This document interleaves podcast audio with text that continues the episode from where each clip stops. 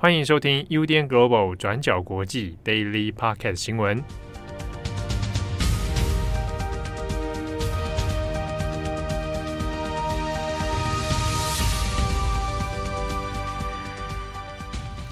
Hello，大家好，欢迎收听 UDN Global 转角国际 Daily Podcast 新闻。我是编辑慧仪，我是编辑佳琪。今天是十二月二十号，星期一。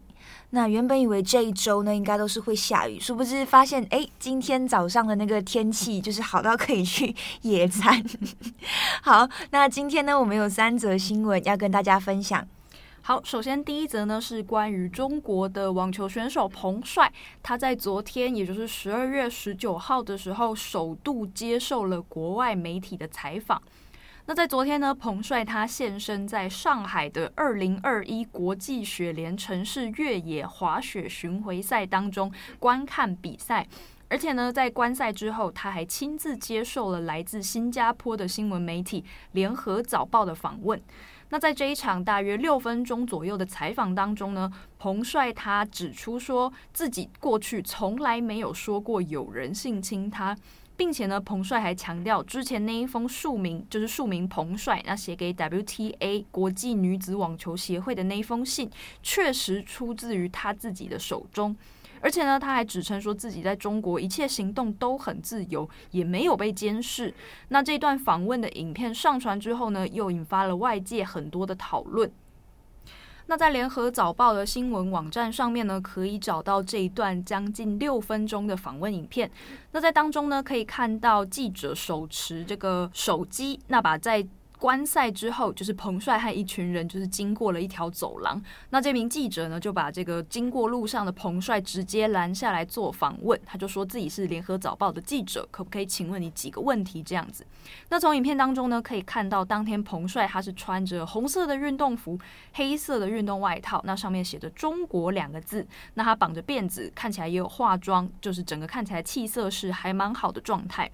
那因为呢，这一场滑雪也是北京冬奥的积分赛之一，所以当天彭帅是跟好几个体育的选手的朋友，就是包括说像是姚明啊、乒乓选手王励勤啊等等，好几个中国的体育选手都有来观看这一场比赛。那这个记者呢，把彭帅拦下来之后，就彭帅就说：“哎，我们到旁边来做访问，好，太阳有点大，这样。”那接下来呢，这个记者就说他列问了几个问题。他首先问的第一个问题呢，就是说：“请问彭帅，你现在是出入自由吗？你的出入有没有人在监视你？”那在回答这个问题的时候呢，彭帅的表情是先看起来有一点困惑的，他就反问说：“诶，为什么会有人监视？我一直都很自由啊。”然后呢，记者就开始解释说：“诶，你上个月不是发了一条微博，然后 CGTN 又接着出来放了一封电子邮件，说是要寄给 WTA 的邮件吗？”那记者就问说：“所以你那一封写给 WTA 的 email 是你自己写的吗？”那接着呢，彭帅在里面就有一点点小小的小声的说：“诶，他其实听不太清楚问题。”那接着呢，看起来就是有剪接掉了一小段。然后接下来的画面是那个记者又重新问了一次这个问题，问说呢，给 WTA 的那一封电子邮件到底是不是你写的？那里面呢还提到了说，你说被性侵不是事实之类的，你又是怎么看这件事情的？那接着呢，彭帅就回答说：“诶，这里面其实藏了好多个问题。首先，我要强调的是。”我从未说过、写过任何人性侵我，这一点是要非常强调清楚的。然后呢，他接着说，关于微博，首先是我个人隐私的问题，已经造成大家有很多的误解，所以不存在任何就是说这种扭曲的解读。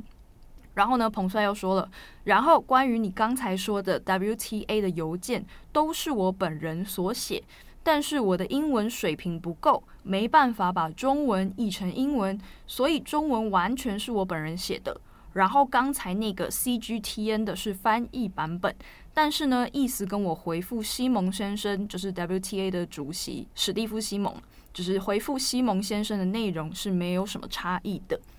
然后呢，记者就接着问说：“所以意思是说，你写给 WTA 的史蒂夫·西蒙的信，中文的版本也是完全出于你本人的意愿吗？”那彭帅就说：“完全是，是的。”那接下来记者就问说：“在那之后呢，国际奥委会也有跟你做视讯，第一次是半小时左右，那第二次没有说时间长短。那这两次的视讯访问呢，是哪时候做的？你还记得吗？”那接着彭帅呢就说几号呢？我其实没办法记得很清楚，但是我非常感谢巴赫先生、艾玛女士等等等等等，这样讲了一些感谢这次访问的话。那接下来记者就问说呢，所以你这个跟国际奥委会做的通话是在北京你自己家里做的吗？那彭帅就说对对对。那接下来记者又问说，你接下来还有什么出国的打算吗？就像你这一次来到上海做这个观赛一样。那接下来呢，彭帅的回答就有一点迟疑，他就说：“哦，我觉得在疫情之下，也不是说安全吧。如果以后恢复正常的话，可能可以吧，但是不会说是为了要证明什么，所以我出国。我出国干什么呢？你要告诉我啊，这样子就是有一点点在回避这个问题。那接下来记者就只好就是有一点转移话题了，就开始问他说：诶，那你在北京每天都做什么？你有没有出门啊？见见朋友什么的？这样。然后彭帅就比较呃。”保守的回应就说，这个就留给下次有时间的话我再分享吧。然后呢，他就离开了这个现场。那整个访问就在这边告一个段落。那不过呢，关于彭帅的这一次的否认，就还是引起了蛮多国外媒体的怀疑。那也有人认为呢，彭帅本人的回应可能已经是经由中国政府事先排练过的官方答案了。那另外呢，还有一个微妙的点是说呢，彭帅他这一次的访谈其实也有提隐晦的提到了他那一次微博的发文。不过呢，彭帅只有说这是我的个人隐私，那其实没有承认也没有否认他跟张高丽之间的关系哦。那再来就是说呢，也有人认为说，如果这件事情真的从头到尾都是一场误会，彭帅并没有遭到张高丽性侵，那但是呢，这些性侵的新闻闹得这么大，为何张高丽本人始终没有出面澄清呢？那除此之外，还有另外一个舆论方向是，有一些曾经支持过彭帅发声的人呢，可能在这件事情之后会开始有一点责怪彭帅，认为如果他真的是遭到了权势性侵的话，那他现在突然的改口，有没有可能是一种遭到摸头或者是遭到收买的表现？那不过呢，也有一些观点是提醒大家说，并不是每一个当事人都能够非常的强悍，就是可能是很聪明、逻辑很好、态度很清晰，那从头到尾就是站在呃想要反击这一切这样子的一个我们所谓的中国的用法叫做大女主啦，就并不是所有的这些针对性侵或者是性暴力或者是在亲密关系当中受害的人都可以达到这样子大女主的形象。所以呢，并不是所有人都能够做到这件事情的。那有一些舆论也有这些相关的讨论。那也有人会关心的是说，那在这一件事情，就彭帅本人自己都出面澄清说，诶，我没有遭到性侵，这一切都是误会。那在之后呢，西方对于彭帅的声援立场会不会因此受到影响？那不过呢，在我们报道的这个时间点呢，是 WTA 并没有还没有做出任何的回应的。那不过前面也提到了，其实许多的西方媒体对于彭帅现在能不能为自己发声，他能够说明到什么程度，其实呢，也都还是有一点存的好，那接下来的第二则我们要讲天灾的新闻。那受到全球气候变迁影响呢，其实发现世界各处在今年其实也传出很多灾情。那上周我们更新完美国台风的新闻，那今天我们要来更新菲律宾的台风和马来西亚的水灾。那超级台风雷伊在十六号的时候就登陆了菲律宾，然后为菲律宾的中南部的地区带来非常严重的灾情。那这个台风切断了当地多个通讯，还有电力，还掀翻当地的屋顶啊，吹倒电线杆等等，导致三十多万人最终是被迫离开家园的。让我们截至早上，BBC 的官方统计这边是指出，菲律宾的这个台风目前已经累计两百零八人死亡，两百三十九人受伤，那五十二人失踪。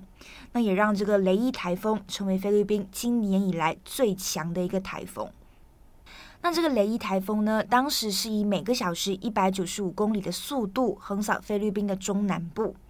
那根据菲律宾的红十字会的通报，他们就有提到，菲律宾现在的沿岸地区几乎是完全毁了。那包括住宅啊、医院、学校，还有社区的建筑物，都只剩下碎片。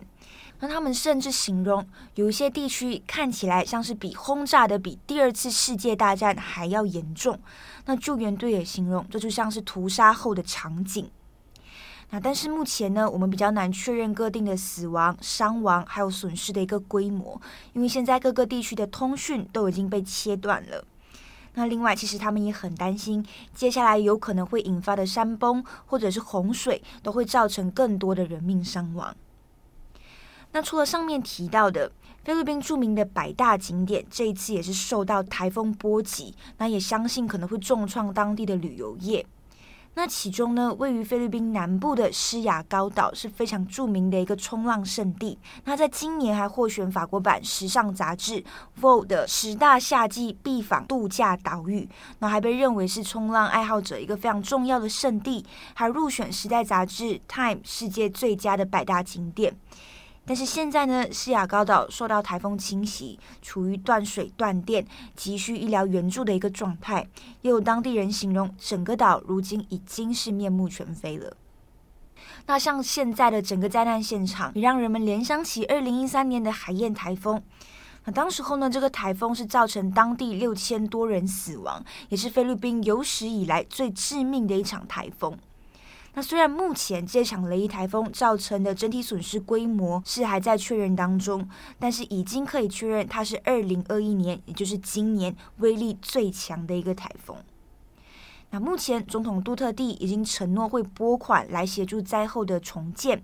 那也在灾区最严重的地区已经部署了好几千名的士兵，然后希望可以加快搜救的进度，援助受灾地区。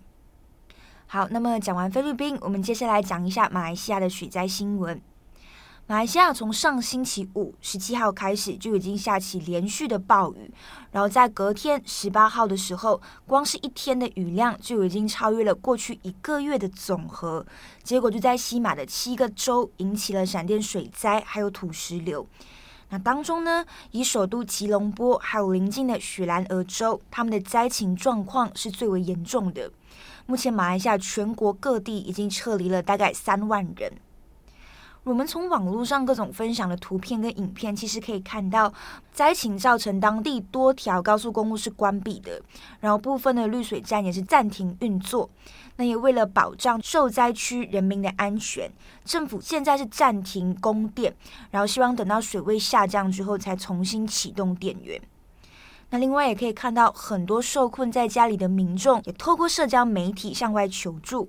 他们也在这些贴文上面附注说，希望可以尽快获得呃外界的协助，因为他们的手机就快要没电了，有可能马上就会处于失联的状况，所以灾情的状况是非常严重的。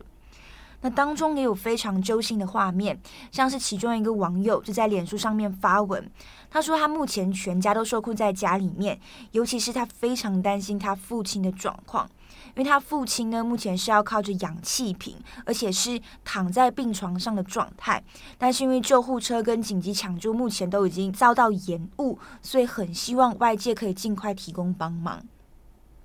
那除此之外，其实还是有一些暖心的分享画面，像是也有人拍到有一位外送员 Food Panda 的司机，就打开他的外送包，然后就发现他的外送包里面藏了七只小猫，就是他救了这些小猫这样。那其实呢，每一年的十月到隔一年的三月都是马来西亚的雨季，所以当时候境内也是有一些水灾啊，或者是洪水的状况，特别是东岸的一些地区。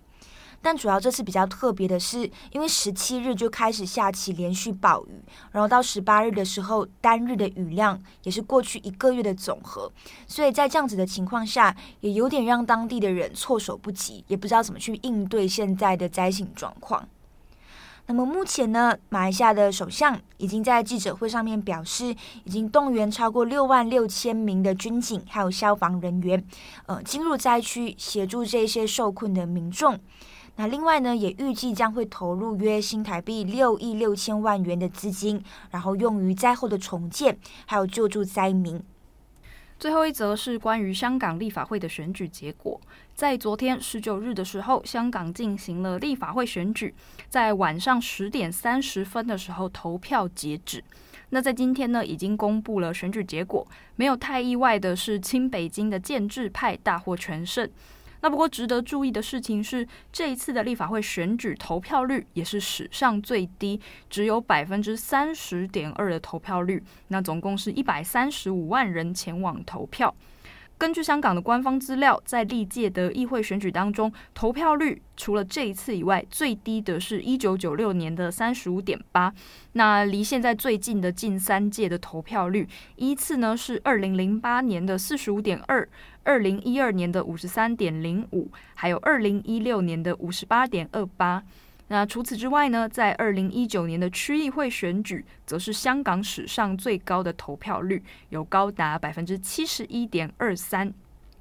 那在过去呢，我们也曾经提过，这一次的立法会选举气氛整体而言是相当低迷的。除了包括说从去年到今年一整年，有许多的民主派人士陆续遭到逮捕，或者是被迫流亡海外之外呢，香港当局也推动了所谓的爱国者治港、完善选举制度等等的政策，包括第一个是审查候选人背景，必须呢确保候选人有有效忠香港等等的条件之后，才能够取得参选资格。那还有第二个，就是大幅修改了选举机制。那过往的立法会席次是七十席，现在扩增到九十席。那原本是地区直选跟功能界别各三十五席，不过呢，在这次改制之后，改成地区直选重划了选区，全部呢只剩下十个选区各两席，那总共是二十席。那功能界别呢，也从三十五降到三十席。而这次呢，总共多出来的四十席，则是由选举委员会内部直接选出。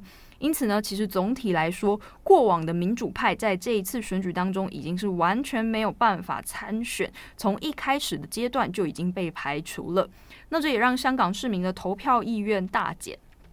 而在今天稍早，大约十点多的时候呢，中国国务院新闻办公室发表了“一国两制下香港的民主发展白皮书”。总之呢，就是再一次的强调，香港目前正在迎来所谓拨乱反正的新阶段等等。那也强调说，他们再一次展现了一国两制之下香港民主发展的光明前景等等等等。那在这一次的选举呢，表面上看起来，虽然就像夏宝龙他所说的。哦，不是民，就是不是单身道，而是这个五光十色的这个选举结果。不过呢，事实上就是还是一样是由这个建制派大获全胜。那未来的问题也是在于说，建制派未来这个扮演橡皮图章的角色，要如何能够做到监督政府的问题，也还是香港现在面临的一个考验。好，那么以上就是今天的三则新闻更新。那大家也有可能留意到，这周末大阪还发生了就是纵火的案件。那我们这则新闻呢，今天还没有在 Daily 上面更新。那么目前七号是正在写这则新闻后续的一些呃发展还有进度。那大家有兴趣的话，就可以去呃了解一下发生了什么事情。好，我是编辑会议，我是编辑佳琪，希望大家有个愉快的星期一。我们下次见，拜拜，拜拜。感谢大家的收听，想知道更多详细内容，请上网搜寻转角国际。